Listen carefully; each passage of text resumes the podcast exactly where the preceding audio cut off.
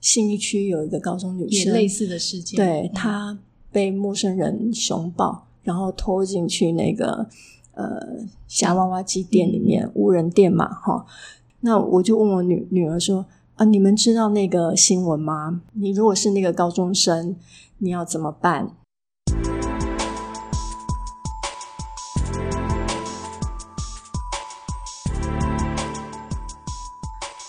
欢迎打开《台湾后青年笔记》，我是阿令，但不是唱歌那个阿令。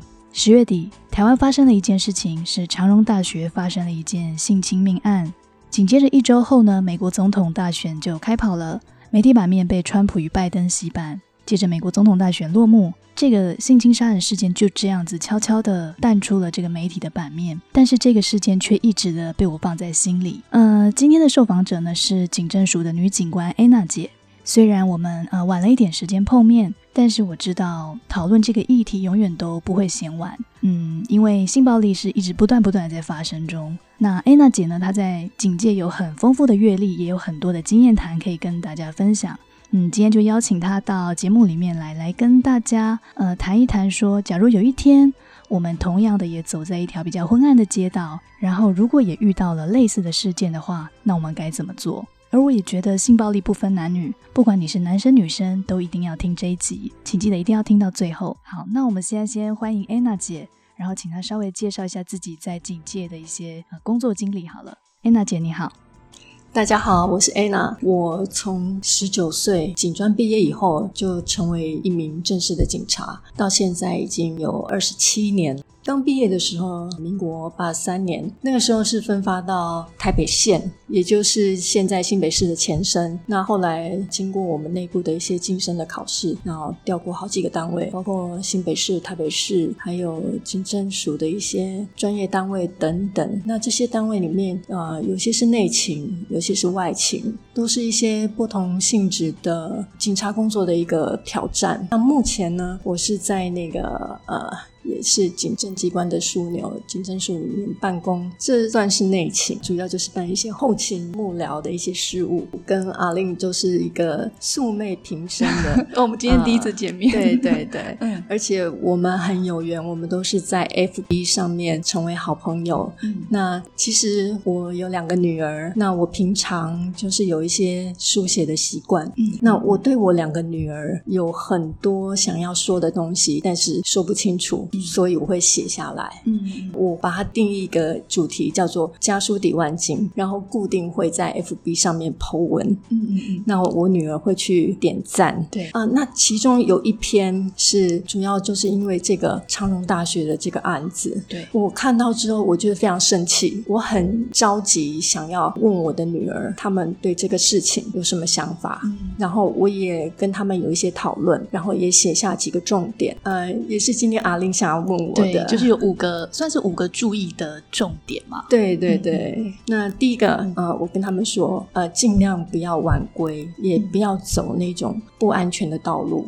我知道大家对这个案子发生以后有很多的评论，那也听过一个很有名的叫做破窗理论，就是一个很微小的行为，如果你不去处理它，那之后它就会衍生出更危险、更大的错误。那相反的，如果我们自己知道说。哪里有破窗，那里就是不安全的。那我们就要趋吉避凶。嗯，所以我跟他们说，尽量不要走不安全的路。还有，呃，第二个是，就是我鼓励呃广大的女性同胞要练身体啊，这好重要。对，呃，事实上，我觉得在学习防身术之前，我们可以先对我们基础体能有一个提升。嗯。呃，基础体能的提升其实很容易。平常有规律性的一个对运动的一个习惯，每一周目前啊就是三三三嘛，能够做到三三三，我就觉得应该鼓励了。那能够做得更好的话，就是每天都有一个规律的运动，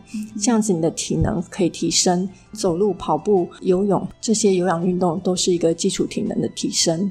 嗯，就是说，如果真的遇到了可能比较危机的状况的时候，你也跑得快。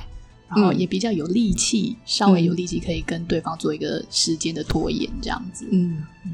还有一个，我觉得这个是我自己非常常犯的一个错误，因为我是一个标准的低头族。这个是什么？呃，尽量专心做一件事，就是走路就不要听耳机，嗯、不要戴着耳机边走边听。我女儿哈，就是呃并肩。走在路上，那我跟她说话，她听着耳机，那我说什么，她回过头来问我说：“哈，你在说什么？”心不在焉。那对，那如果说今天远处传来一个呃救护车的一个鸣笛的声音，或者是有人尖叫了，发生什么事，他还沉浸在他耳机音乐里的面，对对对，他还在那个世界里面，那他就会很状况外，其实交通安全也蛮重要的。对对对，他 如果不按喇叭，你根本不知道你后面有一台电动车。那有一个是关于第六感这个部分，嗯，我跟大家讲个例子好了。我小的时候，我母亲一直跟我说：“哎，你要把每先把每一个陌生的人都想作是坏人。”我们都说？对，我们都说台湾最美丽的风景是人，但是我要修改一下，我觉得台湾最美丽的风景应该是好人。哦，对，因为我小时候，我母亲这样跟我说：“你不认识，你就要先把它想坏，然后你再慢慢修正你的想法。”所以，我想我我母亲是在教我们防人之心不可无。呃，我们不能忽略掉哈预知暴力的能力，就是我们俗称的这个第六感哈，要有这个危机的那个意识。嗯呃，这个第六感有的时候很悬，然后最后一点，我觉得这个就是真的要请教安娜姐的专业了。我们要怎么平常怎么去模拟演练这种情况啊？其实昨天那个呃，像我们昨天看到那个信义区有一个高中女生，也类似的事件，对嗯她被陌生人熊抱，然后拖进去那个呃夹娃娃机店里面，无人店嘛，哈。那那个是很莫名其妙的事情。那我就问我女女儿说：“啊，你们知道那个新闻吗？你如果是那个高中生，你要怎么办？”那我女儿跟我说，他们很专心在学习，在读书，她完全不了解有这个新闻。对她其实不知道这个社会是什么状况。那我跟她问的时候，她一下子空白，她没有办法回答。那我想，这不是只有我女儿会这样，可能这样。对，可能很多人都 就是这样子。对，其实模拟这个被害哈，无论是在怎么样缜密或者是慌乱的情况下，我想当事人如果冷静下来，应该都还是可以找得到反击的一个突破点。我提示两个字，一个是巧，巧，呃，灵巧的巧，我用扳他一根手指头的那种那种巧呢，就是说那种巧力，就是那种不惜搬到他手指断掉的那种坚决的意志。这个时候，我们要想到很多女生哈，她天性很善良，呃，我们女生的大脑里面哈，那个同理心那个很强。你看到别人哭，你看到别人痛，你会感到对你就会觉得那些事都发生在自己的身上一样，就会跟着痛下不了手。可是当你危机的时候，一定不要理他，就你就是要对对对。嗯。那另外一个是阴，阴。就是、呃、阴阳的。阴阴险的阴，明显的阴，OK，用巧和阴。嗯呃，我们就来硬的来反击他。那反击哪里呢？当然就是要反击他那个呃会痛的部位啊。嗯，脆弱的地对方，对对，戳他的眼睛啊，砍他的咽喉啊，毒牙捏爆他的那个重要的器官之类的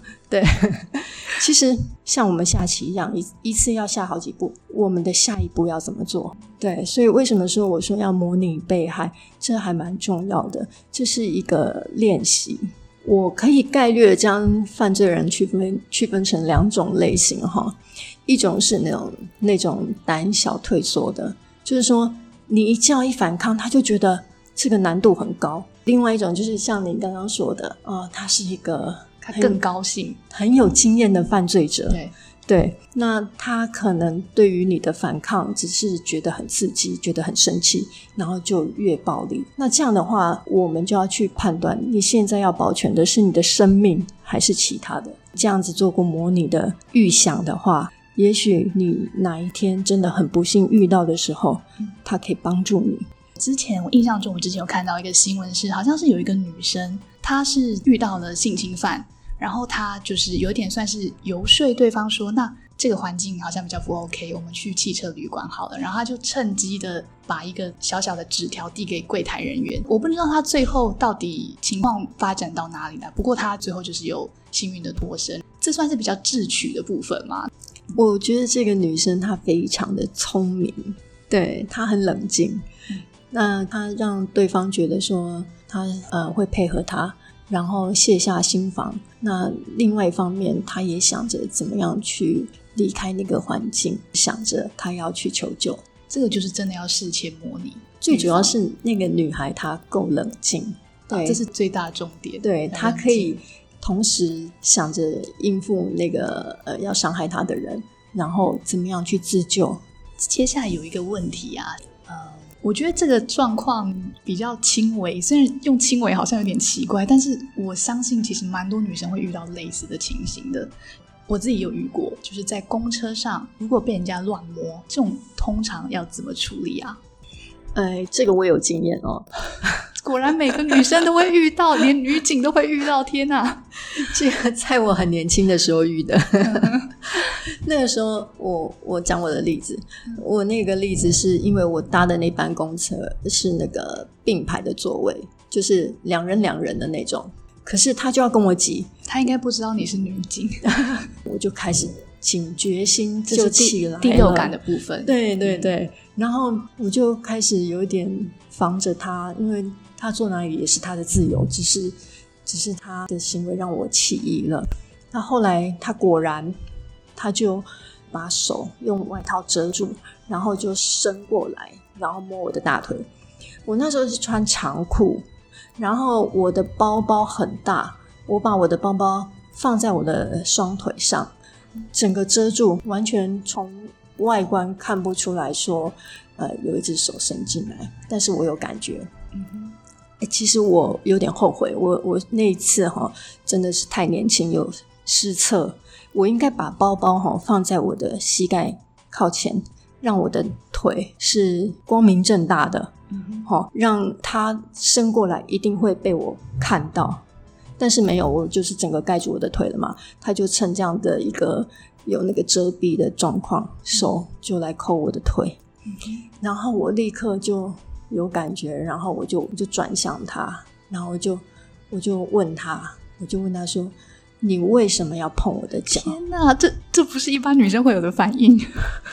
我觉得大家都要学习学习这个安娜姐的这个正确的态度，直接当面质问他。我当面就问他，结果他他有吓到，然后他就随便找一个理由，他就说：“我睡着了，我不知道，我根本没摸你，你不要乱讲。”他就咬我，就变成说说我诬赖他的意思这样子，然后我就说你才刚上车你就睡着了，我不管你是是不是故意的，呃，请你立刻道歉，并且换到别的位置，我就很明确的跟跟他这样讲，然后我就坚持要让他跟我道歉，后来呢？他就跟我道歉说：“对不起啦，我不小心的。”对，那我就开始训话，我就跟他说：“我是女警官。”没有没有，我没有跟他说我是谁这样子，我是跟他说：“你不要认为女生好欺负，你为什么要这样做呢？看你很年轻啊，你是故意还是不小心？我很清楚，你今天遇到我在那巴拉巴拉讲一大堆，然后啊，他可能因为我在那边一直念他受不了，他就换位置了。”哎，我觉得今天这个做法其实不只是为自己讨一个公道，它也是一个我要让你知道，说有女生是会敢正面这样质问你，你下次不要再想说还会有下一个人。愿意让你这样子欺负，嗯嗯，对不对？我因为我之前遇到那个事情是，你您刚才说的这个状况是人很少，可是我遇到状况，有些人他是会故意选择人很多，像那种日本那种满员电车，就很挤的时候，他更好去犯案。嗯，然后我那时候遇到的状况是我我很傻哎，我直接跑去跟司机讲哎，我说哎，司机这边有一个人在乱摸女生，嗯，然后司机就说哦。那我们现在是不是要开去派出所？然后那个人就下车了，他就他就从后门下车，然后就这件事也不了了之。我倒认为当下及时的反应比任何事后的弥补都还要有效。第一时间要对讲出来，呃，你要把那个呃法律途径哈当做是这个事件的一个求助的最后手段跟管道。如果我们当下可以阻止，然后可以给他教训的话，大部分的人坐公车都是希望不要被打扰的。那遇到事情如果引起大家的注意，那司机跟身边的乘客可能还要帮你作证，耗上很多半天一天的时间，呃，去做完所有的手续。那追究起来，感觉上的确是很麻烦。呃，甚至真的有那种被反控、妨害名誉啊、诬告的那种要挟，对对对，这种行为呢很难举证，呃，很难查证，而且他会说：“哦，我就是不小心碰到了。”对对对，他可能还会恼羞成怒的来，呃，变成你你是一个呃。诬告、妨碍名誉的人，这样子，对，我不太想这样子，但是我一定要让他知道他这样做是错的，然后我要警告他，嗯，给对方一个当头棒喝。我讲一个例子哈，我女儿在念幼稚园的时候，我有一次去学校接她，我刚刚好看到她被同学打。她的，你就同班同学？对对对，幼稚园的小朋友，她被打，然后她就缩在一边。我很生气啊！我在联络簿里面写了一大堆东西啊，我要求老师要处理。嗯，幼稚园老师真的能够照我要求的去做吗？他会说小孩子在玩啊，对对对，他要顾那么多孩子。那最后我就反过来跟我女儿说：以后如果再有小朋友打你，你就立刻打回去。两个吵起来。打架哇哇大哭我都没有关系，至少你反击了，然后两个再鞠躬道歉，两个一起跟对方说对不起。嗯，我后来真的这样教我女儿。对，那我也想问一个问题，就是这个我是我朋友想要问的，他自己是独居在外，嗯，然后像呃跟长荣大学这个新闻案件是一样的，因为像长隆大学这个事件，他是这个嫌犯他在犯案之前，他其实有做一些。偷窃内衣裤的行为嘛，嗯，那假如说我我今天呃，就是说遇到这样的情况，就是我自己的内衣裤被偷了，其实呃，因因为你的朋友是独居在外嘛，呃，偷到他的内衣是侵入呢，或者是趁他不在家呢？那你被偷的东西，呃，在什么日期时间？时间你要先记下来，因为时间很重要，呃。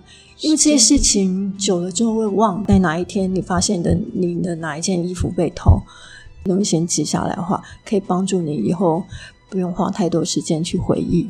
好，那你可以去推测一下，去推想你的衣服是怎么样的情况下被偷，还有人的角度去去推测，呃，对方是用什么方法，你要去推论。你的环境有什么地方是有可能造成别人侵入的？嗯哼，它的路径是怎么样侵入的？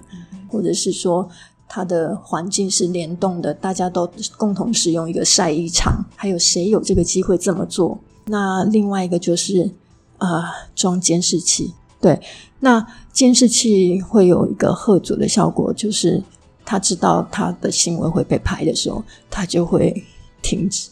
嗯。那在你的警务生涯中，有没有几个印象最深刻的事件？然后在这些事件中，您身为女性嘛，那你的感觉是什么？呃，我那时候去做那个去医院做那个财政，那那个财政的话，就是一般我们看妇科就是要躺在那个那个妇科的台子上，然后对，然后就是要让医生来采财政嘛，哈。那有有的孩子，他事实上我不知道他自己跟家人的关系是怎么样。有有些个案，他会就像他很依赖社工一样，我们第一时间到场的呃那个处理的女警，在陪伴他的那个女警，然后就依赖你。对，那即便他的家人到场了，他还是用这样的态度来，就是紧紧抓着你这样子。你的意思是说？他的家人可能还不是他第一时间信任的人吗？对对对，对我可以明显感受到这样子的一个情感的依附。呃，那有一些个案呢，呃，是二十几年了，我都还有一些印象。那有有一些呢，我看到他的那个受伤的样子，我也觉得好难过。我就觉得他简直就是遇到了一个，呃。生死交关的一个一个过程。嗯，那有一个孩子，他是差一点就要死掉的一个经验，这样子。这个是随机攻击吗？还是他是、嗯他是在山上，然后被攻击，然后用剪刀攻击，然后他的头皮被跟连同他的头发被削去了嘛，削去一大一大块，然后就送医院。那他因为受伤了，他没有办法来做笔录，所以我就去医院，我就去医院去完成这个笔录。